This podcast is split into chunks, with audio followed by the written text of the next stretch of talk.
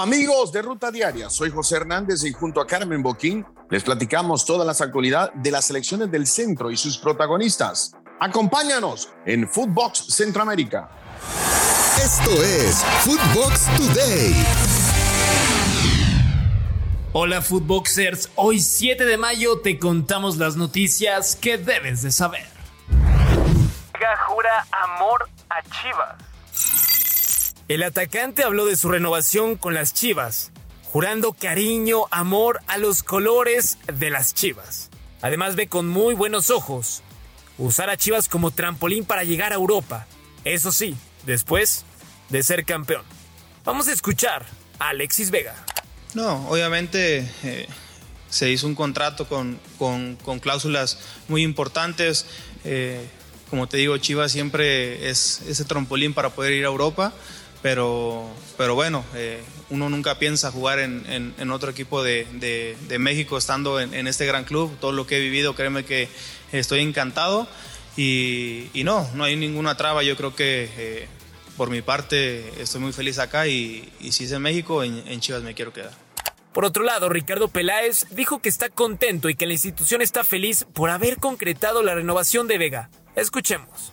Hoy es el día de Alexis Vega, Hoy es el día de la afición de Chivas, eh, todos estamos muy contentos este, de esta renovación que se logró eh, gracias a la gran disposición que ha mostrado Alexis, eh, tanto dentro como fuera de la cancha. Estamos muy contentos porque nos quedamos con un gran jugador mexicano, porque sus compañeros lo quieren, él quiere mucho a sus compañeros y sobre todo a la gran afición.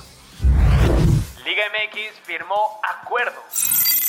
El presidente de la liga, Miquel Arreola, llegó a un acuerdo con la Bundesliga para fortalecer el crecimiento de nuestra liga. Aunque en el mismo no se establece la proyección de talento azteca hacia Alemania. Hay que esperar si algo se nos pega de una de las mejores cinco ligas del planeta. Repechaje en marcha. Este sábado a las 5.45 en el Estadio Azteca arranca la serie de repechaje por un lugar a la liguilla cuando la máquina reciba a Necaxa. Más tarde, a las 8.06 de la noche, en el gigante de acero rayado se medirá ante el Atlético de San Luis. Encuentros donde Cruz Azul y Monterrey están obligadísimos a avanzar.